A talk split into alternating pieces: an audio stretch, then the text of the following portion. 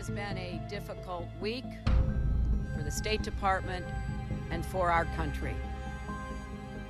We've seen the heavy assault on our post in Benghazi that took the lives of those brave men. We've seen rage and violence directed at American embassies over an awful internet video that we had nothing to do with. It is hard for the American people to make sense of that because it is senseless. And it is totally unacceptable.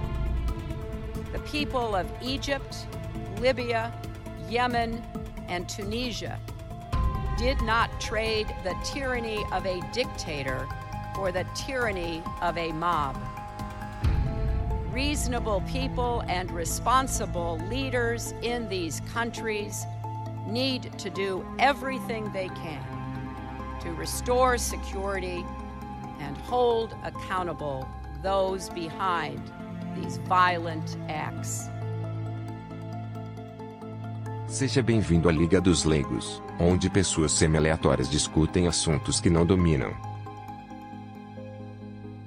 Boa noite a todos. A Liga dos Leigos está reunida hoje para discutir o filme 13 Horas Soldados Secretos de Benghazi de 2016, dirigido por Michael Bay e estrelado por John Krasinski. O filme narra episódio ocorrido entre 11 e 12 de setembro de 2012, quando instalações diplomáticas dos Estados Unidos e um complexo da Sim Benghazi foram atacados, resultando na morte do embaixador dos Estados Unidos Chris Steven, um funcionário do corpo diplomático e dois membros da equipe de segurança. Esse episódio ocorreu durante o governo governo Obama, enquanto Hillary Clinton era secretária de Estado, cargo equivalente ao de ministro das Relações Exteriores, e foi acobertado em vários momentos de diversas formas, tanto para não afetar a política externa do governo Obama, quanto a campanha eleitoral de Hillary Clinton, quando ela foi derrotada por Donald Trump. Para discutir essa obra comigo, Zeno Estoico, estão aqui Jusilei Encanador. Olá, meu povo e minha pova. Salazar Luso. Boa noite. E Pepe Peripatético. Boa noite. Quem gostaria de começar aí a discussão da obra? Quem recomendou? Quem recomendou esse, esse filme? Fui eu. Então começa aí, pô. Eu acho que é interessante esse filme não só pelo conteúdo dele, de ser visto como um filme simples de ação, né, dirigido por Michael Bay, o Rei das Explosões, é, mas é um, pelo momento que ele simboliza, assim, e pelo contexto político que esse episódio aconteceu, né. O ataque ao complexo da, de Benghazi ocorreu na esteira da Primavera Árabe, né, que foi um movimento bastante peculiar, já meio esquecido, né, que ocorreu lá em 2010 o, governo o, no, no, governo Obama, quando vários países, vários países árabes tiveram movimentos de insurgência, é, tumultos, que foram apoiados, é, em alguns casos até militarmente, pelo governo dos Estados Unidos, como foi o caso da Líbia, né?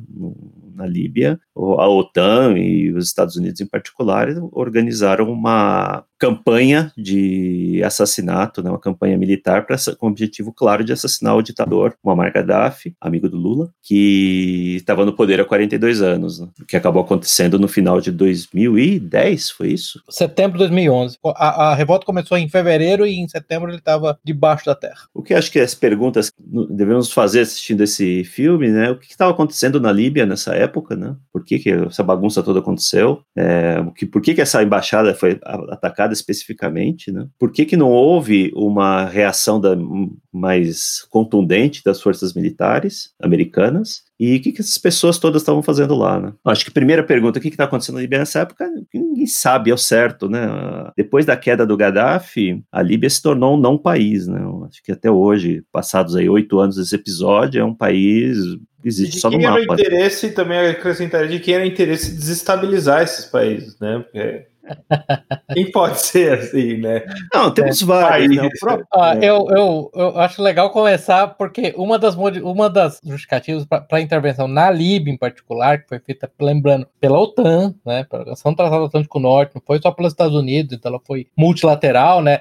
A, aliás, eu diria que é, se você ler as memórias do próprio Obama, e, e eu vou fazer uma coisa incrível agora, eu sou obrigado a elogiar o Obama nisso. O Obama foi o mais reticente em começar essa operação. Quem estava desesperado em favor dessa operação era, na época, o David Cameron e o Sarkozy. Né? Eles estavam muito mais interessados nisso do que o David próprio Cameron era o primeiro-ministro da Inglaterra, Da Inglaterra, Sarkozy da França. Da França, exatamente. Estavam muito mais interessados nisso. Na verdade, do lado, do lado americano, quem estava muito interessado em, em realizar a operação, eu não sei como é o regime change, a troca de regime, né, troca de governo, era muito mais a Hillary Clinton, porque estava concorrendo é, é, à presidência, porque ela é ideologicamente alinhada com aquela maluca da Samantha Power, que era assessora de segurança nacional, que tem aquela teoria do que eles chamam de é, responsabilidade para proteger, responsibility to protect, que é a missão dos Estados Unidos ou da comunidade internacional, intervir em qualquer situação onde possa haver a possibilidade de genocídio. E a justificativa particular no caso do, da Líbia foi que disseram para o Obama em particular que é, ia acontecer um banho de sangue em Benghazi. Na verdade, Uhum. Benghazi estava cercada por tropas do Gaddafi, Benghazi retomada tem um banho de sangue. O interessante é que nesse processo todo, várias outras cidades, você pega Zawara, Haslanuf, Brega, uma cidade chamada Brega, a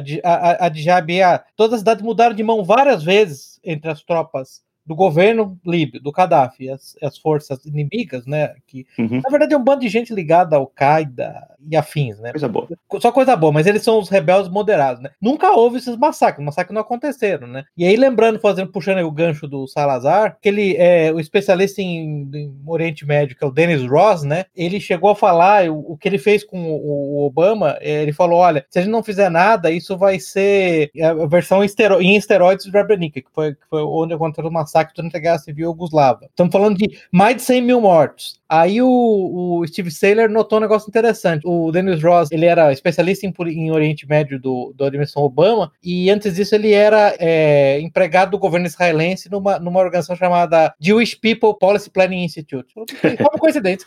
Só uma coincidência. Mas assim, isso tudo, tu- isso tudo vem no, no embalo da política do, do Obama de aplaudir a Primavera Árabe, né? Ó, real, ele aplaudia a Primavera Árabe. E, veja, gente, assim, o Obama é um canalha e é um imbecil ao mesmo tempo. Então, se eu tô fazendo aqui elogio a ele, é porque pontualmente, pelas razões erradas, eu vejo ele fez a coisa certa. Ele era um entusiasta da Primavera Árabe, ele era um entusiasta dessa mentira que a Primavera Árabe foi é, basicamente estimulada pelo desejo de democracia, eleições livres, para que todo mundo fosse, na verdade, tivesse ele- primárias igual tem em New Hampshire. Isso tudo é uma mentira, sem dúvida nenhuma, mas ele teve o mérito de ser contra a operação militar na Líbia, ele temia que acontecesse o que acontecia, e dois, e isso realmente esse provavelmente foi uma- uma- uma- o ponto mais positivo da, da, da administração dele inteira. Assim como eu acho que do Tr- Trump hoje foi o Irã. Ele não, ele se recusou a iniciar operações militares contra a Síria. Uhum. Porque ele sabia que o resultado prático de fazer essas operações era esse. A motivação dele é que os Estados Unidos são o império do mal e eles não têm o direito de fazer isso porque eles são maus. A motivação é tola. A motivação é tola. Mas a percepção de que isso resultar em algo, em algo Não, ruim foi mais boa, um sim. ponto nisso, mais um ponto nisso, né? Ele, ele deixou na mão lá o ditador do Egito, como é? O, Mus- o, Sim, Osimo muito Mubarak, Mubarak. que foi jogado, jogado aos cães lá, porque o. Obama, que é, que é um narcisista, né, um ideólogo, ele é apaixonado pelas próprias ideias, Uhum. ele achava também que ia surgir essa potência no Oriente Médio, uma potência islâmica, para se contrapor aos Estados Unidos. Tinha esse- essa motivação ideológica. Muito bom, muito bom, muito bom. É, você pode dizer que o pecado do, do, do Obama, quando ele pecou, foi muito mais pela inação, seu confronto perfeito. É, na verdade, o grande crime do, do, do Obama em particular, né? A gente pode falar da administração, mas do Obama em particular, no, na, na Primavera Árabe, foi realmente permitir que o, o, o dirigente do Egito fosse removido, o Osni Mubarak, que era provia estabilidade e, na verdade, era, era muito mais alinhado ao Ocidente do que, do que ao- aos islamitas, ao- à China ou à Rússia. Então, realmente, É, eu acho que quando, quando o Mubarak caiu, isso iniciou um efeito dominó, né? Que atingiu a Tunísia, a própria Líbia, que teve como efeitos o contrário do que eles queriam, né? Porque Hum. o, o regimes como a Síria, por exemplo, recrudesceram, né? Falaram, aqui não tem negociação, não. O Mubarak o Gaddafi tentaram renegociar com os, abre aspas, rebeldes, fecha aspas, e terminaram mortos, terminaram presos É. ou mortos. né? Só lembrando, né, o, o, o, a- o, cara da Tunísia renunciou antes. Ele renunciou, na Uhum. verdade, um mês antes do Mubarak. Mas eu concordo com você que, tirando essa, essa trivial, essa trivial inversão de, de ordem, concordo que houve esse efeito dominó, certamente. Depois foi aquele cara do Iêmen, né, que renunciou também. E eu acho que um ponto interessante que você colocou, é assim, há, há uma boa evidência, inclusive de vídeo, de quando o Gaddafi foi finalmente capturado, depois de ser caçado pelas forças aéreas da OTAN, que serviram de forças aéreas pelos rebeldes islamistas, quando foram, quando o Gaddafi foi caçado e capturado, ele na verdade foi sodomizado com a baioneta, né? E, e reportadamente, né, a gente não, não, tem essa informação em primeira mão, uma das coisas que o, o Bashar Assad é, fez com chamou os generais dele quando ele estava no pico da rebelião contra, contra, contra o governo sírio, ele achou que realmente ele perdeu uma parte enorme do, do país, ele perdeu inclusive certos bairros de Damasco, né? As tropas estavam se preparando para evacuar o país, ele chegou, chamou os generais dele e falou: olha, é isso que vai acontecer com vocês. Se vocês não lutar até o fim, você e suas famílias vão ser, vão ser, vão ser literalmente sodomizados por baionetas. Uhum. E esse foi o ponto, o ponto crucial que, ao mesmo tempo, levou é, ele a recrudescer e a pedir ajuda do Putin, que na verdade acabou estabilizando a Síria, né? Viu, o direita brasileira? Agora pode ficar chocadinho. O Putin foi a influência estabilizadora na Síria, então só pra você saber. Sim. As Isso, consequências práticas da Primavera Árabe são essas todas, né? Uhum. Foi guerra civil na Síria, uhum. surgimento do ISIS, uhum. é, tentados na Europa, crise, entre aspas, crise de refugiados, tudo isso é consequência direta da Primavera Árabe. O, é. que, o que sugere que esses movimentos de instabilidade foram não foram é, naturais, mas sim artificiais, né? Sim. O Temos Salazar... perdedores e ganhadores. Né? Oh, sem dúvida nenhuma. É, tem certos vizinhos desses países todos que ganharam muito com isso, né? Impressionante. Impressionante, né? É uma, é uma, sorte. Tem gente que é sortuda no mundo. É, 2012, mais ou menos, você tinha 20 mil migrantes entrando por ano na Europa via, via Líbia, né? Via, via, via a costa do Mediterrâneo lá. Uhum. Em 2016 diminuiu, depois 2016 saltou de 2012 para 180 mil. Então, na verdade, é, tem uma frase ótima, eu até guardei falei, pô, vou até falar porque eu lembrava dessa frase, que é do, do Gaddafi, e que ele falou sobre como a Líbia, na verdade, era uma muralha tentando conter as massas, as ondas humanas de imigração africana na Europa. Ele falou, ele falou: vocês da OTAN, seus aviões estão bombardeando essa muralha, e vocês, os seus povos, vão pagar o preço da destruição disso. É, e o Fato. caso do Gaddafi também, um, alguns anos antes, na década de 2000, ele chegou a ser redimido pela sociedade internacional, né? Porque você tinha. Ele era uma não pessoa desde o atentado de Lockerbie, né, em 88, Muito 85, não me lembro agora. E a, a, hora em que o petróleo começou a falar mais alto assim, falava, não, vamos lá, vamos conversar, vem aqui, sente-se à mesa conosco. Teve aí um grande séquito de gente lá redimindo ele, ele concordou em pagar uma indenização para o pessoal de Lockerbie. Bilhões, enfim, bilhões de indenização. Isso. E, e voltou a ser uma um ator do sistema internacional. Teve o presidente brasileiro aí que se aproveitou disso também, mas o próprio governo inglês também, o governo italiano Tudo também. Bem.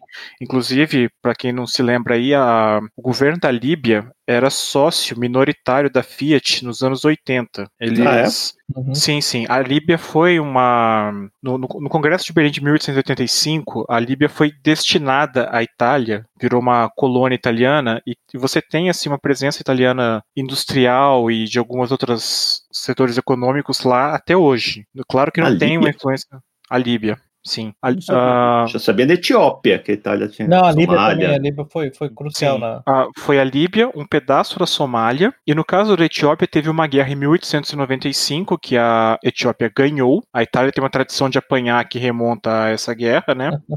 Inclusive a Etiópia que ganhou com a ajuda do Império Russo por afinidades ortodoxas. E aí, Caramba. em 1935, teve a Segunda Guerra entre Itália e Etiópia. Aí a Liga das Nações, a precursora da ONU, simplesmente deu de ombros para a invasão. E aí sim a Itália botou o pé na, na, Etiópia, como queria já há 40 anos. E o Pepe mencionou agora a Samantha Power, né, assessora da, da Hillary. Samantha Power. Com esse conceito de responsabilidade de proteger, que é basicamente você detectando uma possibilidade de genocídio em um país qualquer aí, você vai lá e interfere. O curioso é que em 2011, ali na época da Primavera Árabe, o chanceler da comandanta Dilma Rousseff, o Antônio Patriota, ele fez um discurso na ONU falando um negócio chamado responsabilidade ao proteger, que, né, responsibility while protecting, que dizia que a intervenção a ser feita no caso de uma de uma possibilidade dessa de responsabilidade ao proteger não poderia fazer um estrago maior do que o genocídio potencialmente a ser evitado faria. O problema é quem mede isso e o problema é o que, que a gente faz com esses dois conceitos na prática. Sim, é, a, a ideia de genocídio, como o exemplo que eu estou tentando dar no caso da Líbia, você inventa uma, uma, uma ameaça de genocídio do nada e pronto, isso justifica a invasão, entendeu? Não, eu, eu, lembro dos reportes na época dos conflitos, você tinha coisas do tipo, assim, algumas cidades foram tomadas com dezenas de carros blindados. Foi, gente, dezenas Você não consegue, com dezenas, você não consegue matar 100 mil pessoas, entendeu? Os números nem, nem, nem cabiam, entendeu?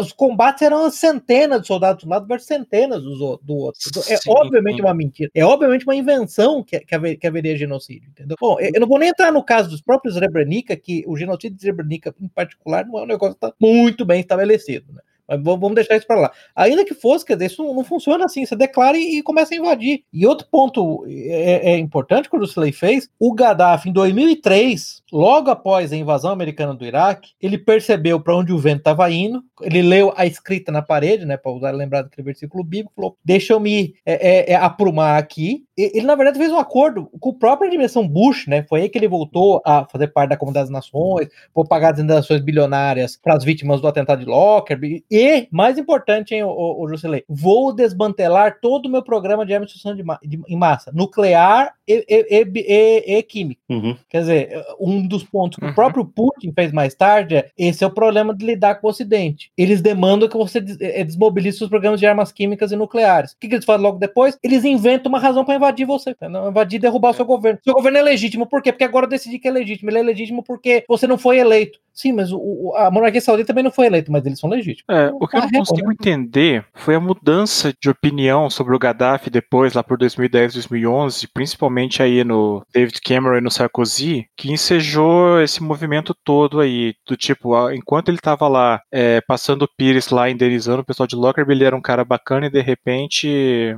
acabou, vamos invadir, tchau, aviso prévio tá aqui. É, diplomacia é, mas... é guerra nas estrelas, né? Tem um lado que se denomina rebeldes, a gente tem automaticamente que se alinhar com eles. Eles são os então, bons, o outro lado são os maus. Mas aí vem né, o, o, Jusley e, e, Zeno. Eu acho que é uma questão que importante, eu vejo, por exemplo, muito, muito claro na própria direita brasileira, que os caras não conseguem entender, é um negócio frustrante. Gente, os Estados Unidos é um império, hoje os Estados Unidos é um império, basicamente um império de espalhar revolução espalhar o esquerdismo no mundo. Esse império tem dois lados. Ele tem o que eles chamam de Blue Empire, o Império Azul, que é o Departamento de Estado, é a CIA, e você tem o Império Vermelho, que é o Pentágono, que são as Forças Armadas. O objetivo final dos dois, para onde eles vão, é, é espalhar estabilização e revolução. No caso em particular da Primavera Árabe, ela foi obra e graça do Departamento de Estado, que começou a fomentar as rebeliões, inclusive fomentar com ajuda militar oculta, ajuda militar não oficial. Uma das coisas que a gente vai falar quando a gente começar a falar do filme, veja só, aquele, aqueles, os caras que foram mortos, os combatentes que foram mortos no caso do 13 Horas, eles eram o quê? Eles eram contractors, eles eram mercenários que a CIA contratou para oferecer proteção. Assim como ela contrata gente para oferecer proteção, ela contrata mercenários para lutar juntamente com os rebeldes para derrubar regimes, entendeu? E essas duas coisas acontecem. Então, na verdade, foi é, é, é preciso parar com essa ideia. Eu lembro um dos livros muito bom, como o Lavo de Cabral recomendou, aquele do Herman Hausching, né, o Warning to the West, onde ele fazia aquele ponto que qualquer movimento de massa, né, moderno, na verdade, ele não é movimento de massa espontâneo, ele é dirigido por tipicamente quem é uma, uma elite que está fora do poder, quer tomar a elite, né? A Mary Douglas fez esse mesmo ponto naquele livro do The do Lake City, né? Rebeliões são sempre uma elite de fora do, do, poder que quer tomar o poder. Nesse caso particular, essas elites que querem tomar o poder, elas foram, elas foram é, armadas e foram instigadas pelo Departamento de Estado americano, Departamento de Estado e CIA. É simples assim, né? E, e o equivalente britânico, é mais Six, né? O DSG francês. E assim vai. Então, na verdade, se você quer chamar mais o, o, Blue Empire de Deep State, quer dizer, o Deep State, parte do Deep State também é, é o Red Empire, né? o Império Vermelho, né? Lembra que nos Estados Unidos a direita, entre aspas, é identificada pela cor vermelha e a esquerda, entre aspas, é identificada pela cor azul, né? Na verdade, o, você quer chamar de Deep States, os Deep States desse país decidiram que era hora de fazer essas mudanças massivas, né? Então não teve essa ideia que não, as pessoas decidiram naquele momento, elas começaram. Lembra que a, a história que você conta é que tudo começou na Tunísia, quando um vendedor de frutas que estava sendo maltratado pela polícia decidiu atirar fogo ali mesmo, e aquilo espalhou pelos países todos. Só espalhou porque você tinha dinheiro é, do Departamento de Estado e da CIA por trás, né? Batendo bomba. Assim como vai, desculpe me alongar, mas só para lembrar o que ele já falou algumas vezes, o Jim Bruce Lee falou, assim como tem que parar com essa tontice que tem que ucranizar. Gente, a Ucrânia, a, a revolução ucraniana é uma revolução também da CIA, tá? Contra um governante pró-russo. É só isso, tá? Não tem nada do é, povo, não. E a tal da revolução ucraniana, na prática, asiática hum. tornou a Rússia, a Ucrânia, perdão, um país inviável. Isso, um estado uma... falido, né? Estado então, falido. tem uma impossibilidade de conciliação ali, que é mais ou menos o que está acontecendo com o Brasil também. Quanto mais você ucranizar o Brasil, mais você vai cair num Great Divide aí que você não vai tirar o país do, do, do lugar durante muito tempo. É um cabo de força eterno. E, sem, e tem o seguinte também: essa primavera árabe aí, a intenção do Departamento de Estado americano na época, até onde eu consegui ler, era de que se desse certo por ali e a coisa se espalhasse, que seria come começar, eles começariam a fomentar também uma mudança de regime na Rússia. Sim, sim, absolutamente. Houve, houve em 2011 uma série de protestos na Rússia também, e não foram muito a lugar nenhum, porque lá o pessoal não, não nasceu ontem, né? E a partir dali começou a inimizade do Putin com o Partido Democrata Americano, que depois, aproveitando que o jogo já estava perdido com o Putin mesmo, veio com a tal da Russian Collusion, né? O negócio tem implicações até hoje. Mas só voltando no ponto que você falou, por que o Gaddafi? A minha teoria é que simplesmente ele, tá, ele é o cara errado na hora errada, né? Ali, geograficamente, a Líbia era um passo natural depois do Egito e Tunísia, né? Tava ali do lado. Ele não era nenhum, não era uma figura particularmente simpática, então ó, dançou, né? E o plano acho que era espalhar o mais rapidamente o maior.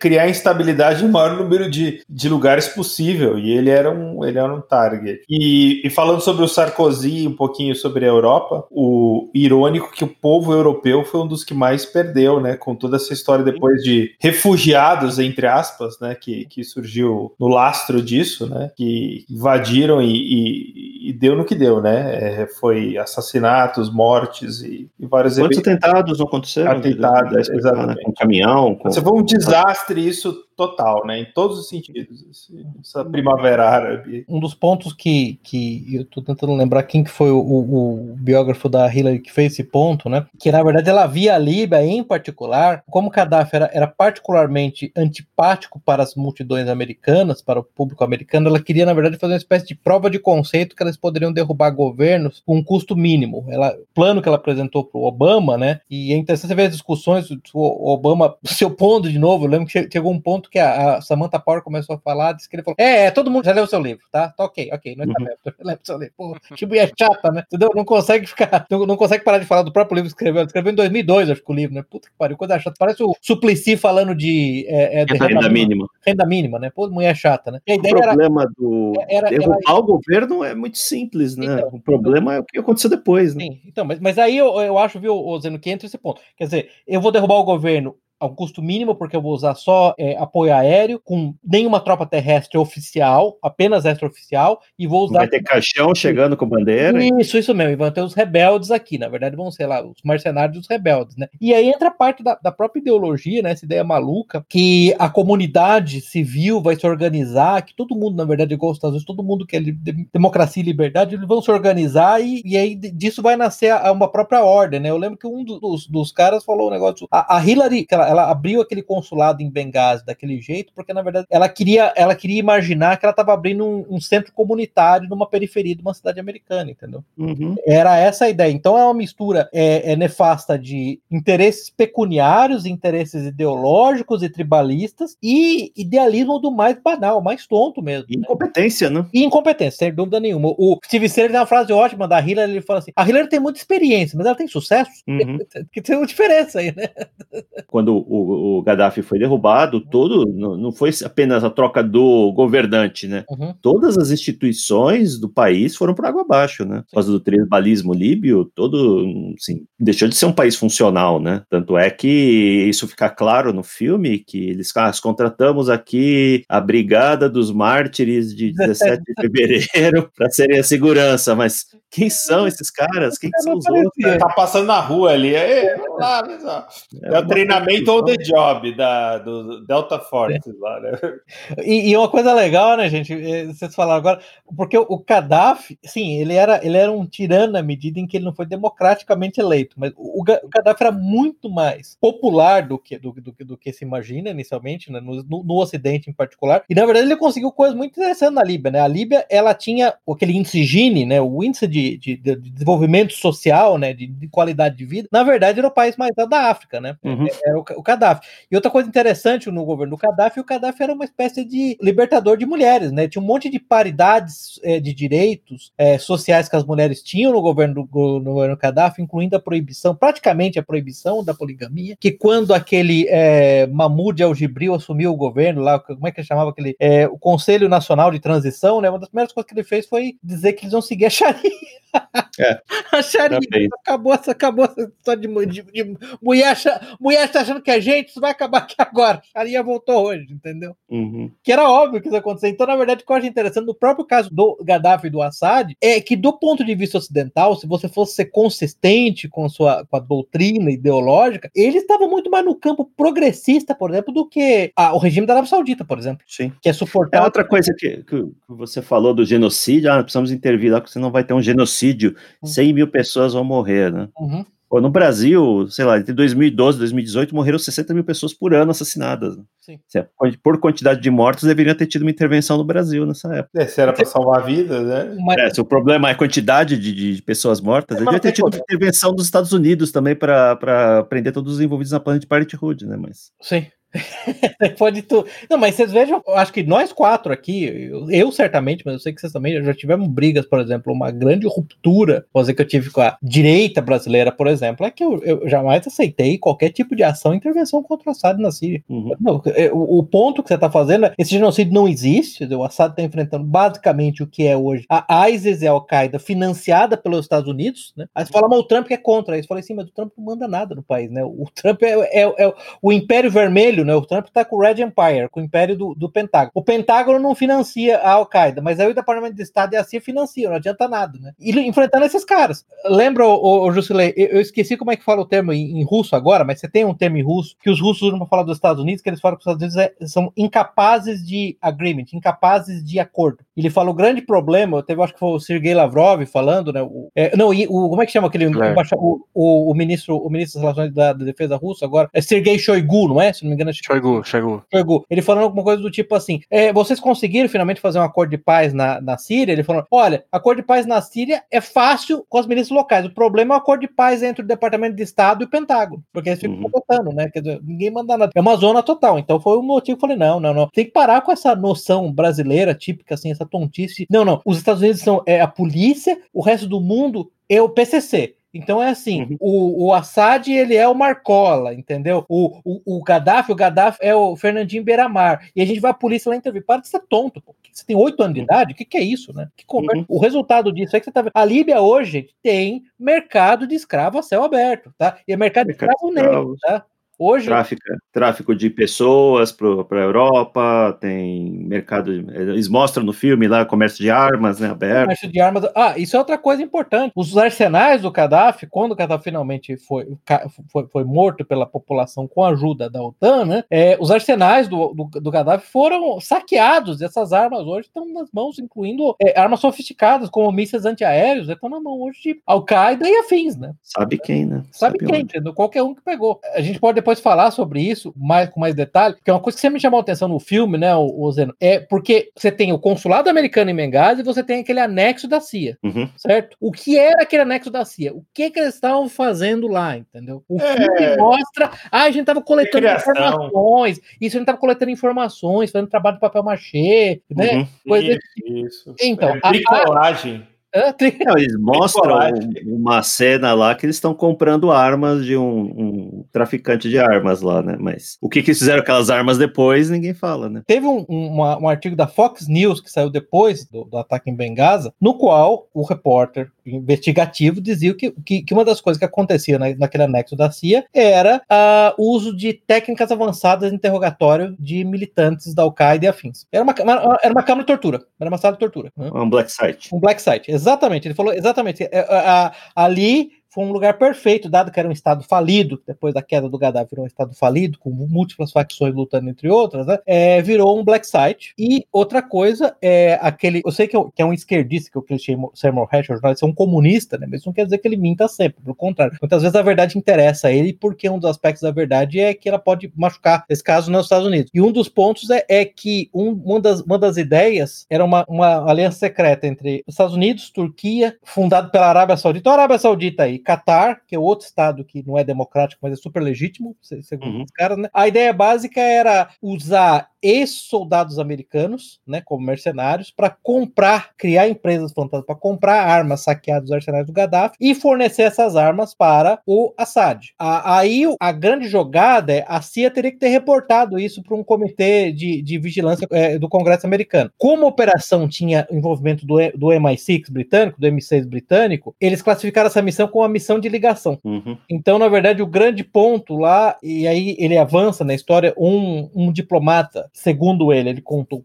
para aquele site Pajamas Media, que também são reportes investigativos, que um dos pontos, o que o, o embaixador Stevens estava, estava fazendo na Líbia naquele momento era tentar comprar de volta mísseis antiaéreos Stingers que tinham sido vendidos pelo Departamento de Estado. Sim, sim o Departamento de Estado consegue mísseis Stinger para vender para os outros. Eu sei que parece louco, mas assim, cada órgão do governo americano manda em si mesmo e é tudo uma bagunça que eles tinham vendido para os rebeldes durante a tentativa de derrubar o Gaddafi. Agora está precisando comprar de volta. Uhum. Então tem várias. O ponto é que tem mais de uma hipótese tem várias teorias sobre o que é que estava acontecendo naquele anexo da CIA. E elas ajudam a explicar por que, que aquele lugar foi atacado. Eu acho que um dos pontos importantes que a gente precisa falar é que a história oficial. A história oficial é mentira, né? A história oficial é para ser mentira. Que eles foram atacados porque havia um filme na internet. YouTube, né? Do YouTube que era ofensivo para muçulmanos. O, o, Mark Stein, que é um cara que eu gosto pra caramba, porque ele sempre tem essas uh, tiradas geniais, né? Ele falou basicamente o que aconteceu em Benghazi foi um, um review de movie, de filme que, que, que deu errado. Foram, pô, é.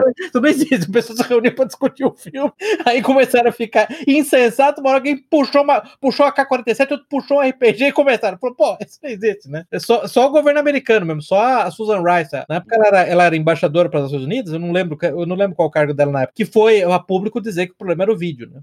O vídeo. É, a Hillary Clinton endossou isso durante. Endossou, abraçou. Você lembra que abraçou a, as famílias das vítimas e falou: Nós vamos pegar a pessoa que fez esse vídeo, nós vamos pegar. Eu falei: Não, mas que diabo é isso? Coisa absurda. Sim, é, é que, é é que eu sociopata, né? A gente precisa entender. Você é sociopata assim, de altíssimo nível, né? Uma coisa que o filme deixa claro lá é que se não foi um negócio extemporâneo, né? Ah, vamos lá agora, né? Foi um negócio que foi planejado, mobilizaram pessoas, muitas, muitos combatentes, uhum. muitas armas, ataque com morteiros, aí sabia exatamente. Ataque com morteiro, cara, isso é muito importante, porque é super difícil, demanda treinamento, né? Não é qualquer mulher da rua, né? Qualquer molequinho da favela, né? É, você saber exatamente o, o, alvo que você quer acertar, né? Uhum. Não é uma coisa trivial, assim, que nem encher um carro de, de explosivo e bater de frente. Ou pegar a 47, encher, encher o rabo de cocaína e, e crack e sair atirando. Não é assim, para usar morteiro tem uma equipe, você tem que colocar. E dois dos caras, dois dos mercenários, né? Eu chamo de mercenários sem nenhum tipo de julgamento moral. É, eu é, acho normal, eu acho absolutamente normal e eu diria até honrado ter uma profissão como mercenário, não tem problema nenhum, tá?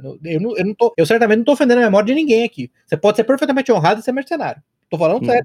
Foi assim durante longa parte da história, na verdade, soldados de elite alugavam o seu, a sua habilidade para diferentes governos. Não tem problema nenhum isso, né? Essa, essa ideia moderna, só que mercenário é um problema. Dois dos mercenários que eram altamente treinados, um deles era, era Navy SEAL, né? O outro era Ranger. Dois, dois, dois SEALs. Foram mortos por um morteiro, né? Foram mortos, afinal, por um morteiro, né? É algo, algo complexo. Agora, o ponto todo é quando houve a investigação do Congresso lá sobre isso, ficou difícil para os republicanos atacarem a Hillary. Ah, porque eles eram a favor da intervenção, né? Você lembra que aquele que morreu no passado, me fugiu o nome do cara agora, eu fui falar, me fugiu o nome do cara. Você lembra daquele Foi candidato? Foi candidato isso. John McCain? John McCain. Muito obrigado. Foi até a Líbia abraçar os rebeldes. Ele não podia, ele não podia ver um islamista rebelde maluco que ele tinha que lá abraçar o cara como grande democrata, né? O próprio John McCain apoiou isso. Eles não, eles apertaram a Hillary na falta de resposta durante o ataque, mas eles nunca apertaram a Hillary na razão pela qual o consulado estava lá, na razão pela qual o anexo, o anexo nunca foi questionado isso, né? É, pelo que eu sei, justamente o comitê que se formou, ele era para questionar não só a resposta, mas a, a, falta de posicionamento, digamos, do governo, né? No, no, da crise inteira, né? Desde Sim, que mas... começou até o, até o final. Né? Sim, mas me parece que a culpa principal ficou dos militares. Os militares demoraram para agir, por isso que pessoas morreram. Né? É, e, então tem duas coisas, né? Tem os e-mails da, da Hillary, né? Que também Você foi da Hillary.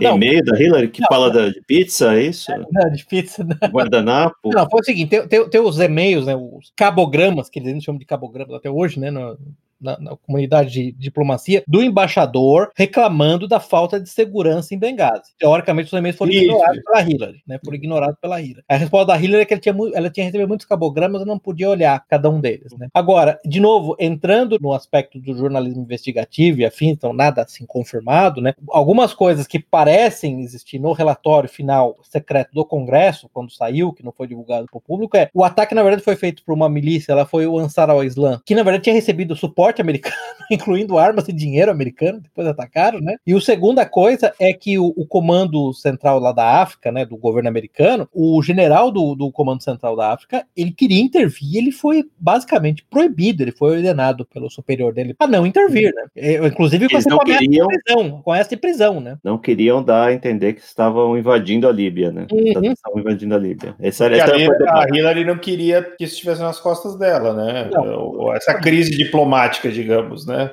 Ela queria que fosse um grande sucesso. Ela queria, olha, o meu grande sucesso como Hillary. Vocês lembram daquela frase que ela falou logo depois que Gaddafi morreu? Que ela falou: Nós viemos, nós vimos, para ficar para tentar, tentar, simular a frase do, do Júlio César, Vini Vidi 20, né? Vim, vivenci. Ela falou: Vim, viemos, vimos e ele morreu. Né? É. E deu risada totalmente sociopática. Meu Deus, como Nossa, essa mulher é... assim, é, como é diabólica aquela mulher, né? E aí ela tinha que ter essa noção que foi um grande sucesso, né? E outra coisa que, e, e voltando a falar em favor dos, dos, mercenários, é que tem que lembrar que esse modelo disfuncional americano moderno, os mercenários, né, são usados exatamente porque eles dão essa espécie de, como é que a gente traduziria isso? É, deniability, como negação, né? Quer dizer, na verdade, não morreram tropas americanas, morreram contractors, né? Morreram contratados americanos, terceirizados americanos. Eles sabiam onde estavam se metendo. É, exatamente, né? Pô, esse é, esse é um ponto relevante relevante. Agora, o, Ma o Michael Bay no filme, ele, ele trata disso com muita é, prudência e sofisticação, não? Uhum. É, Tinha nada. O filme eu digo que é meio aguado, até é, falando assim sobre ele não, uhum. ele não, ele desvia de todos os pontos Uhum. Não, é, ele se concentra no, nos eventos específicos do é. dia 11 e 12, é quando uma multidão atacou primeiro a embaixada, não era embaixada, não era um... Consulado, né? Consulado, era um consulado dos Estados Unidos em Benghazi, onde estava o, o, embaixador, tacaram fogo no, no no consulado, o embaixador morreu por respiração de fumaça. O cara do TI também morreu, o cara do TI só se ferra sempre. Né? É. Desgraça. É, era um John E aí total, eles fugiram, assim, fugiram pro anexo, esse anexo que era a base da CIA, que estava lá onde estavam desenvolvendo algum, essas atividades de inteligência não, não especificadas. Uhum. Trabalho é, eu acho que é interessante é, o, como ele mostra como a CIA e o Deep State são incompetentes, né? Porque o chefe da base da CIA estava lá, ah, esse pessoal, eles nos amam, a gente ganhou uma revolução para eles. Nunca vão ser problemas aqui. E o burocrata aí que não autorizou que os contractors atuassem antes também, né? É, então, Cara, mas sabe uma então. coisa? Eu não sei se foram, assim, ver a história, depois da repercussão no filme, especialmente na, na, na imprensa, assim, liberal americana, New York Times. Vocês podcast me devem que eu fui lá ler os artigos do New York Times sobre essa porra desse filme, viu? Eu tô, eu tô marcado pro resto da minha vida, tá? Eu fui obrigado a fazer isso. Só, e... Search History tá poluído agora, né? Tá. Uma das coisas que eles insistem, eles conversaram com o, o chefe da estação da CIA, do anexo, né? CIA chama de estação, né? Essas, essas, uhum. essas, essas bases, né? O, o chefe da estação, ele insiste que ele jamais deu essa ordem de não ia ajudar, não ia até o consulado tentar resgatar o embaixador. Ele insiste que ele não deu. Agora, o filme é baseado num livro chamado né, 13 Horas, uh, The Inside Account of What Really Happened in Benghazi, que foi escrito por esses eh, mercenários da CIA. E eles insistem, aquele Tanto, você lembra que no filme tem um cara que é o, que é o Tanto lá, o Paronto, né, o Chris Tanto Paronto, ele insiste, o, o, o ator, a personagem real, não o ator, o, o personagem real insiste que ele foi receber a ordem de não ir, que eles tiveram que bater boca e praticamente eles tiveram que se rebelar contra o, chefe da estação para poder Então tem, tem, um, tem um monte de, de duelo de narrativas aí, tá? Sim, sim. O artigo da Wikipedia, inclusive, sobre o filme menciona isso com o link pro artigo do New York Times, mas eu fiquei com medo de é. pegar DST e não cliquei no New York Times. Não, você fez bem, cara. Não, não, não há razão para mais de uma pessoa se infectar com isso. Obrigado por ter sido o herói da vez. Uhul. Independente da ordem ter sido dada ou não, 13 horas do, do título do filme se refere à duração do episódio, né, desde o começo do ataque até eles serem evacuados. Era tempo mais que suficiente para os militares americanos mobilizarem uma quantidade inacreditável de assets da Europa Europa. Muito bom. Muito bem lembrado. Muito bem lembrado, cara. Muito bem lembrado, porque um dos argumentos eu, eu, eu, fui, eu, eu, eu não contente em chafurdar na lama do New York Times, eu fui ler um artigo da Vanity Fair sobre isso. É, Vanity Fair? Nossa, Vanity nojo. E, e uma da O que vai vir depois disso? Você começa com o New York Times, vai pra Vanity Fair, acaba no Vox, acaba no BuzzFeed. a New Yorker. Quem escreveu esse artigo da Vanity Fair? É um cachorro trans, alguma coisa assim? É. O Vox cachorro trans. É, um, um Daxon trans, assim. Que tá traficando metanfetamina em Caracas, né?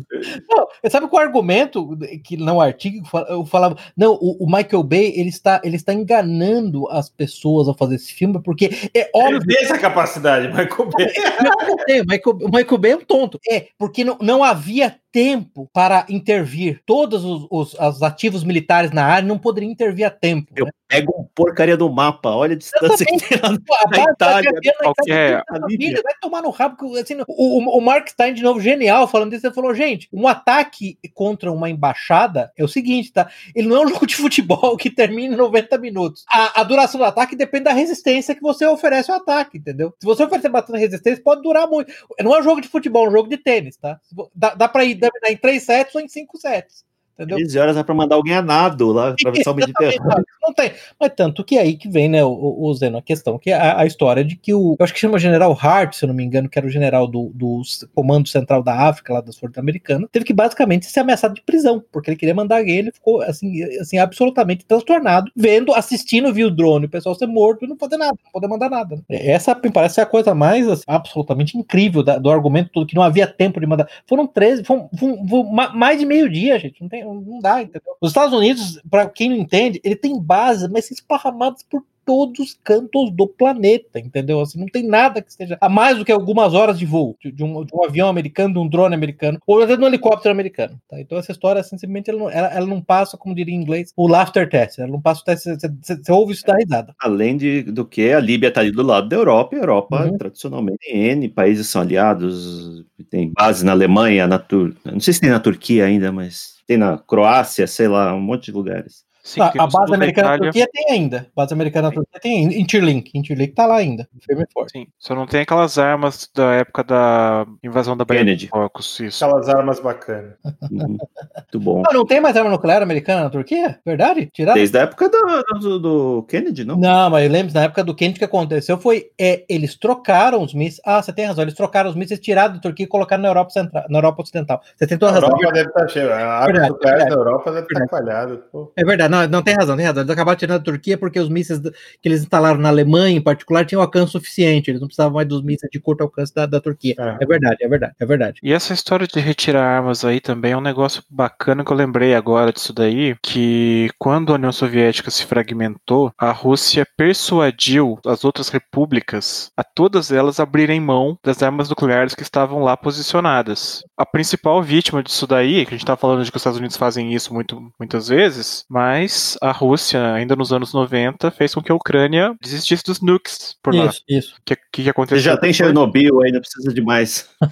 Mas artefatos nucleares. Assim, é, assim o, o Jusilei, nosso, nosso russófilo de plantão. Longe de mim ser o cara que vai defender a Rússia, mas só eu só observo que nesse particular caso, eles compensaram a Ucrânia, ainda que eu acho que a Ucrânia não tinha opção de dizer não, né? Sim.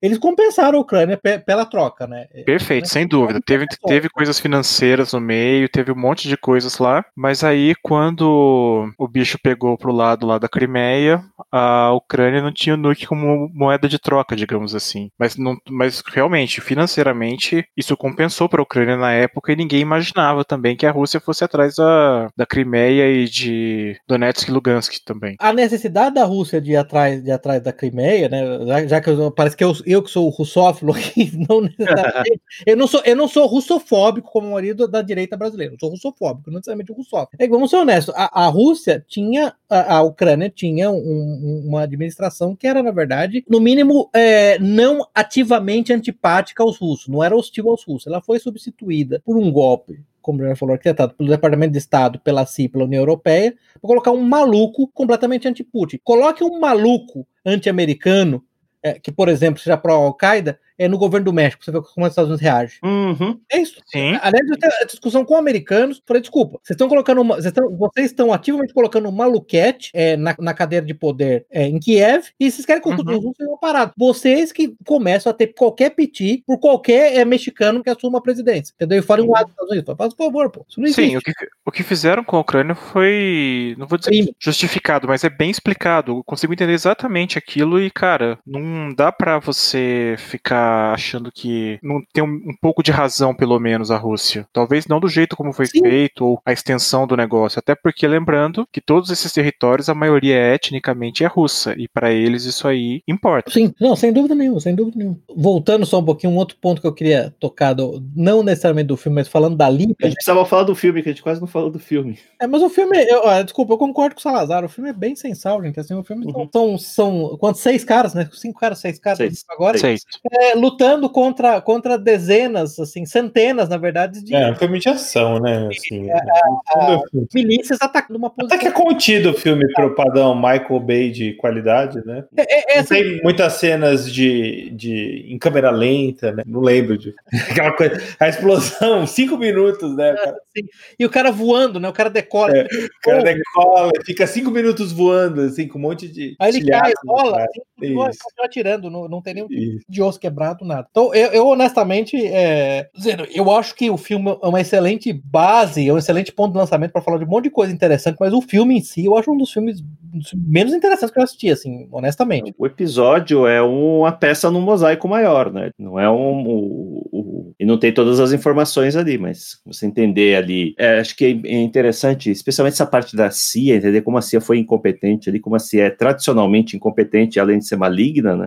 E- É importante, porque deputado brasileiro era hora de dizer, né, que a CIA pode tudo, a CIA fez isso, a CIA tem não sei o que, é, tem não sei quantos, não sei quem é agente da CIA, e a CIA é incompetente pra caramba, né? Não só ne- foi nesse caso, como foi na Guatemala, foi no Irã, foi na Nicarágua, na história dos contras, tem vários episódios, assim, documentados que a CIA destruiu países, é troco de nada, né? tentando mudar um, mudar um mundo sem que ela não consegue sequer entender, né? Aliás, viu, Zeno, você falou foi, agora, agora, tá? Essa, essa semana, esse mês, esse ano, em Hong Kong. Pois é. Em Hong Kong também. Quer dizer, assim, gente, assim, é, é- é- de novo, é só porque tá dentro do contexto do filme. Aqueles manifestantes de Hong Kong, em um território da China, com bandeira americana, cantando nacional americano, gente, aquilo é Uhum. surreal. Vocês estão pedindo pra ter, pra ter o cano arrebentado por um porrete. Desculpa, não- dá pra se Uhum.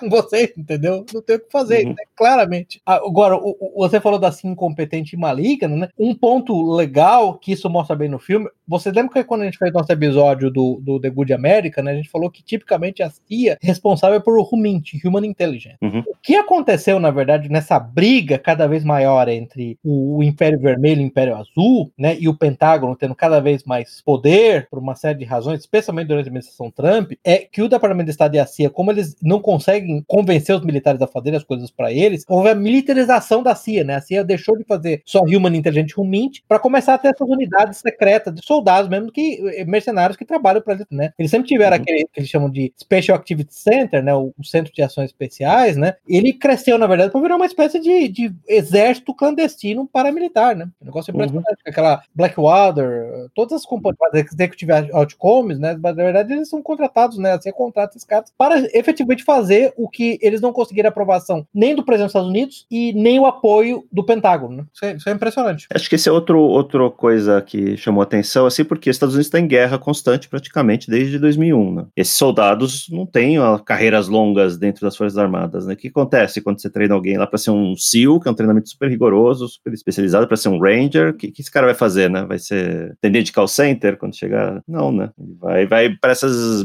essas outfits particulares, Sim. esses PMCs. Isso, isso. E legal, né, Zeno, quando o, o dos caras lá, que é o Jack Silva, chega, né? Ele era SEAL, né? O Jack Silva era SEAL, certo? É, ele é SEAL. Então, você lembra que o outro, o outro SEAL que recebeu ele, que era o chefe da, da unidade lá paramilitar, né, da unidade do mercenário, pergunta pra ele, como é que tá o mercado imobiliário, que ele tinha virado corretor, né? Ele É. fala, bom, eu tô aqui, não tô, eu tô de volta aqui na Líbia, né? O que você acha? É, o que, que você acha, né? Isso que é interessante, porque realmente as pessoas têm uma dificuldade tremenda de se ajustar, né? Na verdade, o Sim. problema de uma máquina militar do tamanho da americana é que ela tem que se auto-perpetuar, né? como você mesmo falou, um SEAL ele é treinado, é, é, se eu não me engano, o número é, é, algo assim, na escola, antes de entrar na escola de SEALs, é mais ou menos, você tá falando mais ou menos o quê? De, de 600 para 1. Dentro da escola uhum. de SEALs, ainda assim, é uma coisa do tipo 120 para 1. Quer dizer, uhum. quando você termina o treinamento, você forma um cara, na verdade, que é, é especialista em um monte de combates, ao contrário dessa, da, da crença popular tipicamente tem um QI acima da média, que eles têm teste uhum. de QI, né? O acontece a tontice, oh, o cara é burrão. Não, o cara provavelmente é muito mais de você que tá falando que ele é burrão, tá? E, na verdade, tem uma espécie de super especialização também psicológica, não tem muito mais o cara pode fazer ele lutar, né? Sim, e tem uma vida curta ali dentro, uhum, né? Não é carreira longa, né? não. vai ser SEAL por 30 anos. Não, porque é, é, é ser o atleta olímpico por 30 anos, gente. Ser um SEAL por 30 é. anos, é como, quem consegue ser atleta olímpico de ponta, né? Topo de linha por 30 anos. Consegue ser jogador de futebol, né? Sim, exatamente. O gosto deles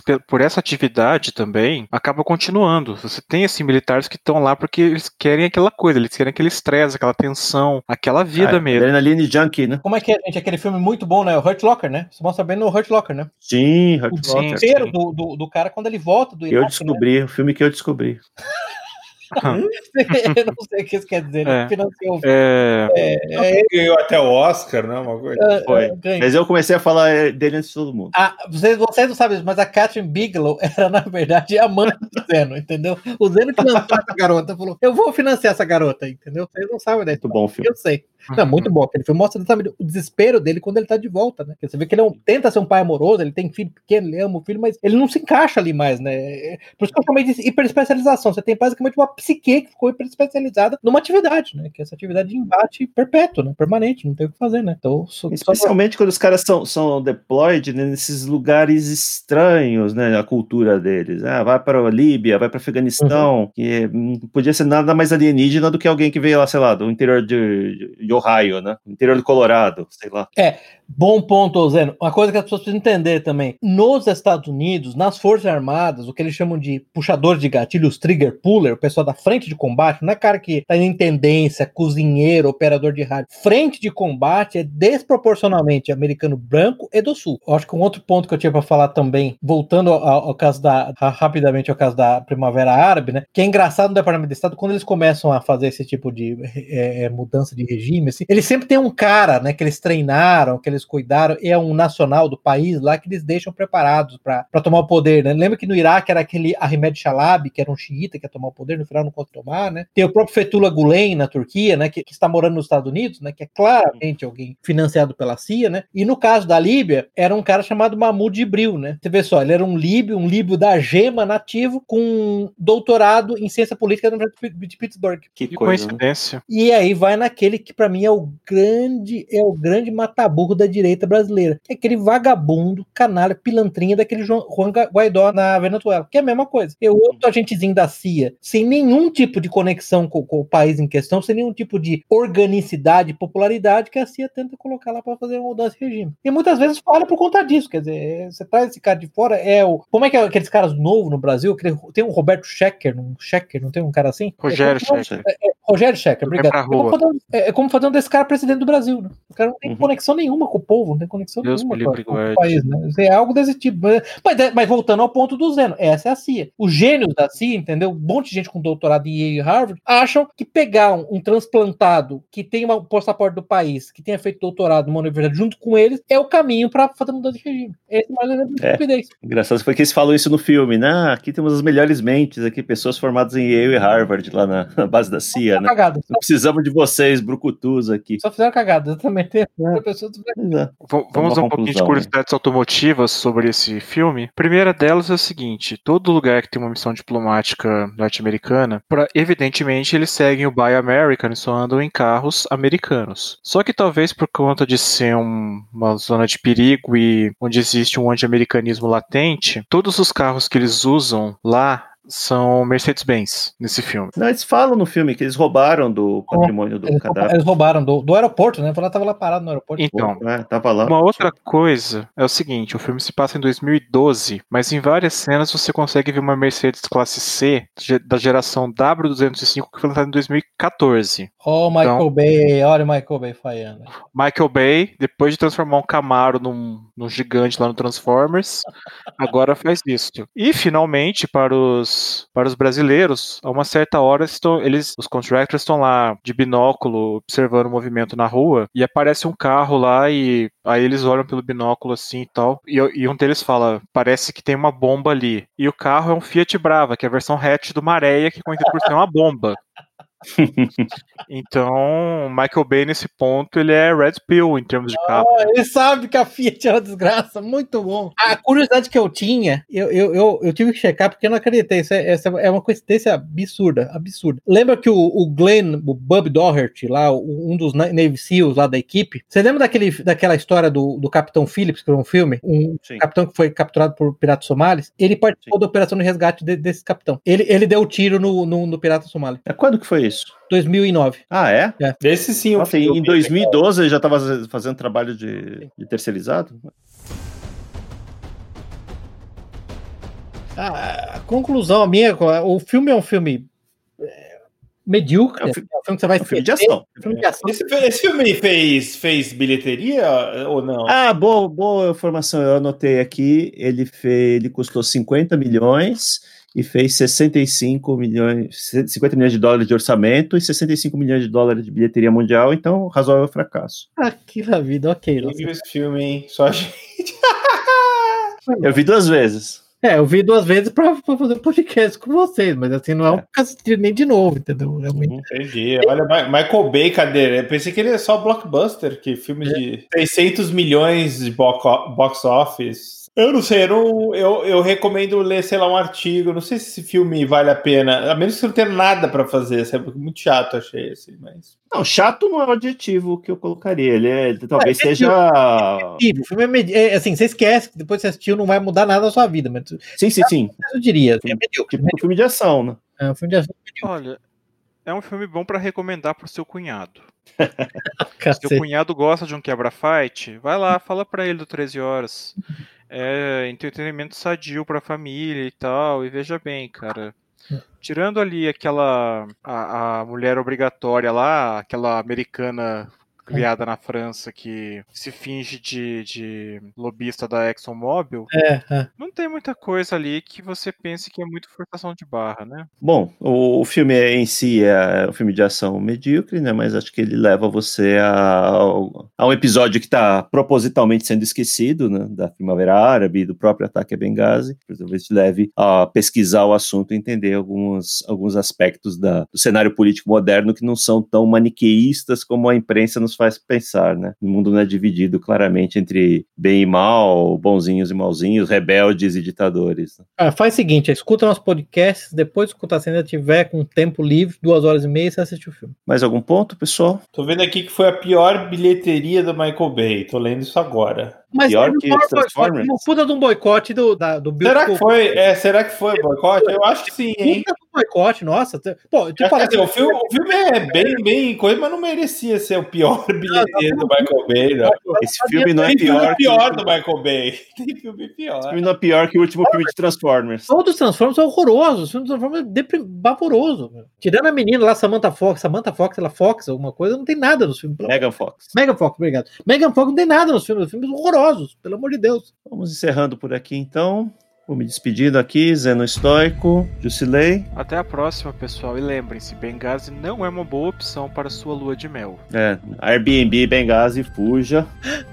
Passa. Pepe. Boa noite. E, e o Salazar caiu.